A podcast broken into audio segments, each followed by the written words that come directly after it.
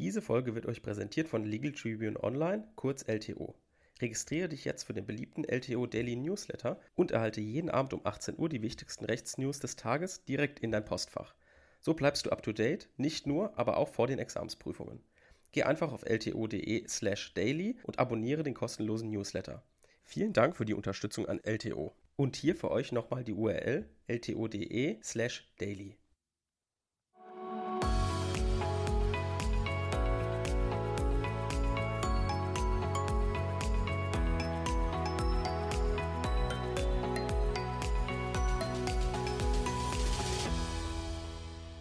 Willkommen zu einer neuen Folge Kurzerklärt. Heute sind wir unterwegs im öffentlichen Recht, wie jeden Freitag. Wenn ihr euch erinnert, in der letzten Woche haben wir uns den Antrag nach 80 Absatz 5 Satz 1 Alternative 2 angeschaut. Das war die, der Antrag auf Wiederherstellung der aufschiebenden Wirkung, weil wir gesehen haben in 80 Absatz 2 Satz 1 Nummer 4 dass die Behörde dem Betroffenen neben dem Verwaltungsakt die Anordnung der sofortigen Vollziehung mitgeteilt hat, in einem extra Bescheid oder eben in dem Bescheid selbst und hat gesagt, hier normalerweise, wir, wir wissen, dein Widerspruch, deine Anfechtungsklage, die du gegen unseren Bescheid erhoben hast, wir wissen, hat normalerweise aufschiebende Wirkung, ähm, aber wir sehen in diesem Einzelfall eben, dass die aufschiebende Wirkung auf jeden Fall hier nicht einschlägig sein sollte, weil unser Fall besonders dringlich ist. Es muss unbedingt umgesetzt werden. Dieser Bescheid ist so wichtig für uns, dass wir nicht das Widerspruchsverfahren abwarten können und den Ausgang eines Klageverfahrens. Und dann hat jetzt eben der Betroffene eben die Möglichkeit, ah gut, wenn jetzt eben die Anordnung der sofortigen Vollziehung angeordnet wurde, also die aufschiebende Wirkung weggeschossen wurde, dann muss ich eben irgendwie anders dagegen wieder vorgehen. Und das ist eben der Antrag auf Wiederherstellung der aufschiebenden Wirkung. Das ist ähm, ein Antrag im Eilrechtsschutz. Und da befinden wir uns auch heute, denn heute schauen wir uns den zweiten Fall an. Es gibt ja noch einen weiteren Antrag im Paragraph 80.5 Satz 1 Alternative 1 jetzt. Das ist eigentlich Alternative 1. Wir haben jetzt aber den Zweier vorgezogen, weil ich finde, dass das fürs Verständnis ein bisschen besser ist. Wenn wir uns erinnern, wie wir sowas in der statthaften Antragsart prüfen, dann können wir uns nochmal kurz vor Augen führen, ja, wie grenzen wir die einzelnen Anträge voneinander ab? Wir sind ja im Eilrechtsschutz und dort gibt es die Anträge nach 123 und die Anträge nach 80. Wie grenzt man die voneinander ab? Die grenzt man im Grundsatz voneinander ab, indem man über den 123 Absatz 5 geht und sieht, aha, wenn es eine Anfechtungssituation ist, also in der Hauptsache eine Anfechtungsklage einschlägig wäre, dann handelt es sich um 80 oder 80a. Und wenn es jetzt sich um die restlichen Klagearten in der Hauptsache handeln würde, dann befinden wir uns eben im 123.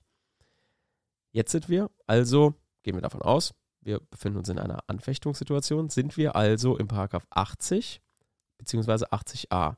Da haben wir ja gesagt, die im Zwei-Personen-Verhältnis ist immer Paragraph 80 Absatz 5 Satz 1, Alternative 1 oder 2 einschlägig. Und wenn es sich um ein Drei-Personen-Verhältnis, insbesondere im Baurecht handelt, ne, typischer Nachbarschaftsstreit um eine Baugenehmigung, dann befinden wir uns in Paragraph 80a. Und wie man diesen Antrag prüft, das werden wir uns nicht in der heutigen Folge angucken, das werden wir vermutlich in der nächsten Woche machen. Jetzt heute schauen wir uns den Antrag an aus Paragraph 80.5 Absatz äh, Satz 1 Alternative 1. Das ist also der Antrag auf Anordnung der aufschiebenden Wirkung. Um uns jetzt den Unterschied klar zu machen zwischen dem Antrag auf Wiederherstellung der aufschiebenden Wirkung und dem Antrag auf Anordnung der aufschiebenden Wirkung müssen wir uns jetzt nochmal vor Augen führen, was sagt jetzt nochmal der Antrag auf Wiederherstellung der aufschiebenden Wirkung. Was genau die Behörde denkt, habe ich ja schon eben am Anfang erklärt. Jetzt müssen wir aber mal gucken, was hat sich denn der Gesetzgeber in Bezug auf die aufschiebende Wirkung gedacht. Der Gesetzgeber hat jetzt in 80 VWGO geregelt, der Regelfall sieht für mich so aus, in dieser Konstellation. Ne? Müsst ihr euch jetzt aus dem, aus dem Mund des Gesetzgebers vorstellen. Der Gesetzgeber denkt, ja, der Regelfall, den möchte ich haben, dass Widerspruch und Anfechtungsklage grundsätzlich aufschiebende Wirkung haben. Ne? Steht in Absatz 1. So. Dann hat er aber gesehen, ja, es kann Ausnahmen geben, wo die Behörde eben etwas für so dringlich erachtet, dass sie sagt, ah, in diesem Fall darf es keine aufschiebende Wirkung geben. Das ist also die Ausnahme. Wir wissen auch, dass Ausnahmen immer grundsätzlich eng auszulegen sind. Das heißt, hier muss eben jetzt die Behörde es besonders begründen. Die muss also besonders begründen, warum sie denkt, dass jetzt der Verwaltungsakt sofort vollzogen wird und eben die aufschiebende Wirkung des Widerspruchs hier nicht greift. Außerdem haben wir gesehen, in der Begründetheit muss das Gericht eine zusätzliche Interessenabwägung vornehmen. Was war das nochmal? Der Gesetzgeber nimmt hier eine zusätzliche Interessenabwägung vor, indem er grundsätzlich sagt, ja, also diese erste Interessenabwägung, wo er sich an den Erfolgsaussichten der Hauptsache orientiert, da guckt er ja, überwiegt Aussetzungs- oder Vollzugsinteresse. Wenn da Vollzugsinteresse überwiegt, heißt es aber noch nicht, dass hier auch der Antrag abgelehnt wird, sondern man muss hier nochmal zusätzlich überprüfen, ob hier nicht vielleicht doch noch das Aufhebungsinteresse überwiegen könnte im konkreten Fall. Warum war das jetzt so? Naja, wir haben gesehen, dass das ja nur eine Ausnahme ist. Diese Anordnung der sofortigen Vollziehung ist eine spezielle Ausnahme. Grundsätzlich ist es so, dass wenn Verwaltungsakte offensichtlich rechtmäßig sind, das, was wir ja mit der ersten Interessenabwägung überprüft haben, wenn also Verwaltungsakte offensichtlich rechtmäßig sind, dann besteht ja trotzdem eine aufschiebende Wirkung. Das hieße nämlich, also wenn wir jetzt keine zusätzliche Interessenabwägung vornehmen würden, dann könnte die Behörde faktisch jeden Verwaltungsakt für sofort vollziehbar erklären, weil ja in jeder ersten Interessenabwägung rauskommen würde, wenn der Verwaltungsakt offensichtlich rechtmäßig ist, dann wird dieser Antrag eh abgelehnt vom Betroffenen. Deswegen müssen wir jetzt hier nochmal eine zusätzliche Interessenabwägung vornehmen, die eine sogenannte Doppelhypothese anstellen. Hier ist also zu prüfen, wer jetzt härter betroffen ist der Antragsteller, wenn sein Antrag abgelehnt wird, oder der Antragsgegner, wenn der Antrag Erfolg hat. Den, diese Interessenabwägung darf man also nicht vergessen. Das war also jetzt die Wiederherstellung der aufschiebenden Wirkung. Ne? Da haben wir gesehen, der Gesetzgeber sagt, aufschiebende Wirkung ist der Regelfall, Ausnahme, Paragraph 80 Absatz 2 Satz 1 Nummer 4. So, in unserem Antrag, den wir heute machen, das ist die Anordnung der aufschiebenden Wirkung, die ist in der Prüfung der Interessenabwägung, in dieser ersten Interessenabwägung, in der man prüft, ob ein Verwaltungsakt offensichtlich rechtmäßig ist oder nicht, ist es vergleichbar mit der Wiederherstellung der aufschiebenden Wirkung. Es tut sich nur ein bisschen was im Aufbau, das werde ich euch gleich erklären. Aber grundsätzlich sind die Anträge da relativ ähnlich. Das heißt, wir müssen auf die Zulässigkeit jetzt nicht besonders eingehen, weil wir das auch in der Zulässigkeitsfolge schon gemacht haben. In der Begründetheit werden wir gleich noch ein paar Unterschiede feststellen, aber es geht hier insbesondere darum, zu verstehen, was jetzt dieser Antrag überhaupt bedeutet, was jetzt der Unterschied zur Wiederherstellung der aufschiebenden Wirkung ist. Und hier wieder aus dem Mund des Gesetzgebers. Der Gesetzgeber hat sich gedacht, in einer solchen Konstellation. Der Regelfall ist, also ich Gesetzgeber stelle mir vor, der Regelfall hier ist, Widerspruch und Anfechtungsklage haben grundsätzlich keine aufschiebende Wirkung. Ne? Weil ich habe gesetzlich festgelegt, dass in bestimmten Fällen, aus meiner Sicht, aus meiner Sicht des Gesetzgebers, in bestimmten Fällen keine aufschiebende Wirkung vom Widerspruch und Anfechtungsklage bestehen darf, weil in diesen Situationen es, ich sage jetzt mal, die Verwaltung hemmt. Ne? Ich als Gesetzgeber sehe das und helfe der Verwaltung praktisch damit, indem ich schon sage, den, der Widerspruch dieses Typen, der hat schon keine aufschiebende Wirkung, damit ihr eure Arbeit besser machen könnt. Ne? Das ist jetzt ganz, ganz platt gesagt, aber so hat sich der Gesetzgeber das ungefähr gedacht. Und diese Fälle stehen in 80 Absatz 2 Satz 1 Nummer 1 bis 3, die wir uns jetzt gleich im Detail anschauen werden. Aber nochmal zum Verständnis. Das ist also der Regelfall, den sich der Gesetzgeber in den Situationen, die eintreten, bei Nummer 1 bis 3 gedacht hat.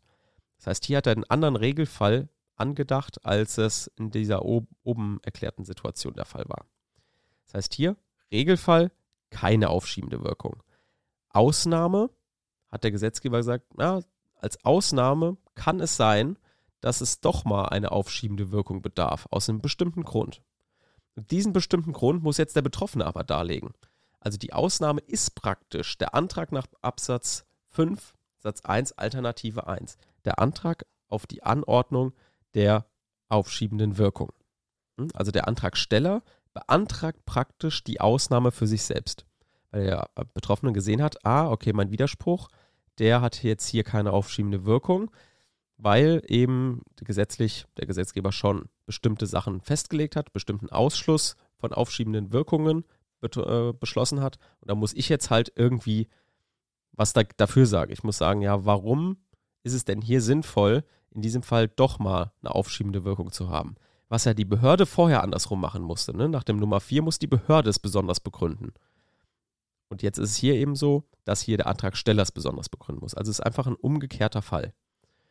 Und deswegen Anordnung der aufschiebenden Wirkung. Wir hören es schon, es bestand nie eine aufschiebende Wirkung. Sie wird jetzt mit dem Antrag, wenn das Gericht dem Betroffenen Recht gibt, wird sie erstmalig angeordnet. Sie bestand also nie. In dem anderen Fall, den wir ja in der letzten Folge hatten, da bestand schon aufschiebende Wirkung. Die Behörde hat sie nur weggeschossen und der Betroffene möchte jetzt mit seinem Antrag diese wiederhaben. Deswegen Wiederherstellung. Was bedeutet das jetzt für unsere Begründetheit? Das Verständnis, was wir gerade aufgebaut haben. Das bedeutet für uns, dass wir in unserem Antrag nach 80 Absatz 5 Satz 1 Alternative 1 in der Anordnung der aufschiebenden Wirkung keine Prüfung haben der Anordnung der sofortigen Vollziehung. Denn die Behörde hat ja die sofortige Vollziehung nicht angeordnet, weil gesetzgeberisch die aufschiebende Wirkung schon ausgeschlossen ist. Weiter bedeutet das für unsere Begründetheit, es gibt keine zusätzliche Interessenabwägung. Warum gibt es jetzt keine zusätzliche Interessenabwägung? es gibt keine zusätzliche Interessenabwägung, weil wenn die normale Interessenabwägung, also diese Frage nach, ist der Verwaltungsakt offensichtlich rechtmäßig oder nicht, wenn diese ergibt, der Verwaltungsakt ist offensichtlich rechtmäßig, überwiegt automatisch das Vollzugsinteresse. Warum überwiegt jetzt automatisch das Vollzugsinteresse? Das überwiegt deshalb automatisch, weil der Gesetzgeber ja schon mit der Intention der Nummer 1 bis Nummer 3 gesagt hat, ja, gesetzlich ist die aufschiebende Wirkung für mich ausgeschlossen. Also in den rechtmäßigen Verwaltungsakten, in den Fällen, wo das passt, habe ich schon gesagt als Gesetzgeber, gut, die aufschiebende Wirkung ist ausgeschlossen. Also das ist die Intention des Gesetzgebers, dass das Vollzugsinteresse grundsätzlich überwiegt. Also grundsätzlich besteht keine aufschiebende Wirkung, das hatte ich ja oben erklärt. Das heißt also, unser Aufbau in der Begründetheit ist verkürzt im Gegensatz zu dem auf Wiederherstellung der aufschiebenden Wirkung. Also wir haben jetzt praktisch einen Obersatz, der sagt, der Antrag ist begründet, wenn er gegen den richtigen Ad äh, Antragsgegner gerichtet ist und nach Abwägung der betroffenen Interessen das Interesse des Antragstellers an der Aussetzung der sofortigen Vollziehung, das Interesse der Allgemeinheit an der sofortigen Vollziehung überwiegt. Das ist jetzt praktisch unser Obersatz und dann steigen wir, wie wir es schon in der anderen ähm, in der anderen Folge erklärt haben, die Prüfung der offensichtlichen Rechtmäßigkeit des Verwaltungsaktes ein und stellen hier den Prüfungsumfang des Gerichts dar. Es orientiert sich an der Erfolgsaussichten der Hauptsache, es ist eine summarische Prüfung und so weiter. Den Obersatz, den wir ja schon in der letzten Folge gewählt haben. Das heißt, nach dieser Interessenabwägung müssen wir auch keine zusätzliche Interessenabwägung machen. Also ist diese Begründetheit insgesamt vom Aufbau her, sage ich mal, kürzer. Ne? Muss natürlich nicht sein, dass die Klausur dann kürzer ist, sondern einfach geht ja nur um den Aufbau. Also es sind nicht drei Schritte zu prüfen, sondern eben nur einer. So, jetzt gehen wir nochmal die einzelnen Nummern durch.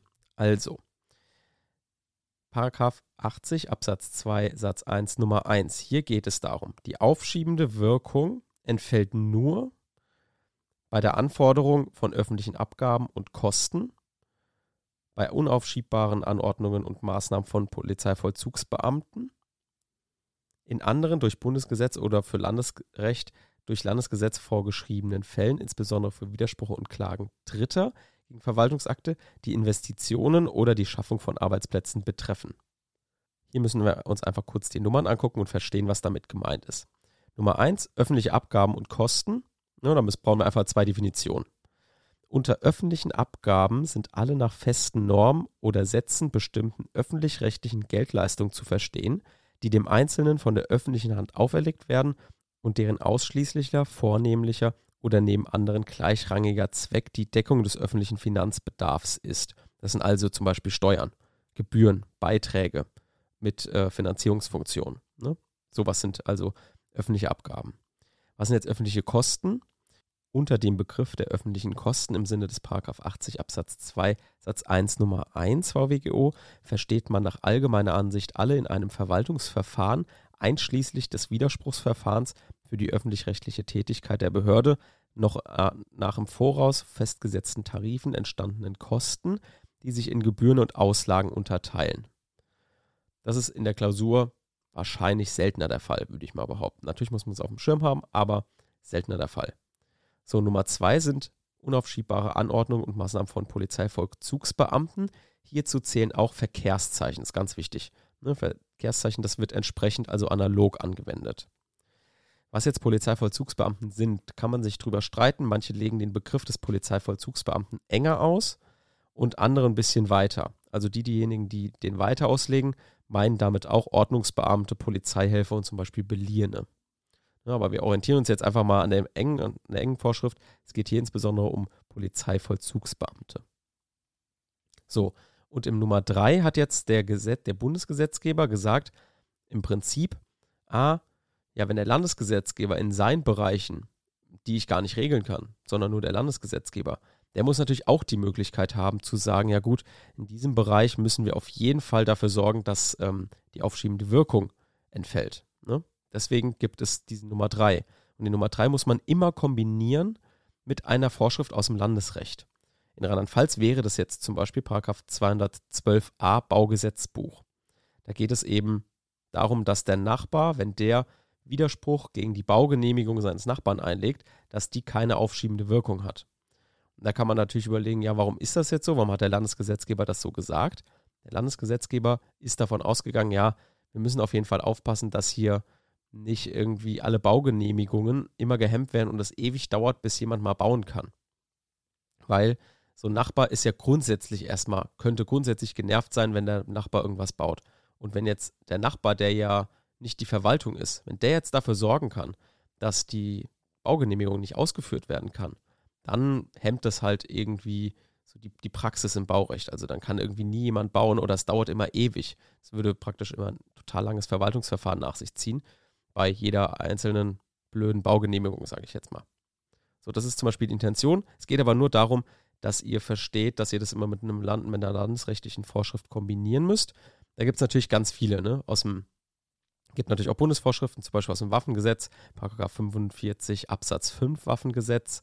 Und äh, Bundesbeamtengesetz gibt es natürlich auch einen, Paragraph 126 Absatz 4. Da müsst ihr einfach mal schauen, dass ihr alle auf dem Schirm habt, die auswendig könnt und damit ihr da euch nicht verwirrt in der jeweiligen Klausur. Genau, das war es soweit mit ähm, dem Antrag auf Anordnung der aufschiebenden Wirkung. Und wir hören uns dann wieder in der nächsten Woche und sehr wahrscheinlich zu einer Folge zu Paragraph 80a. Bis dahin. Tschüss.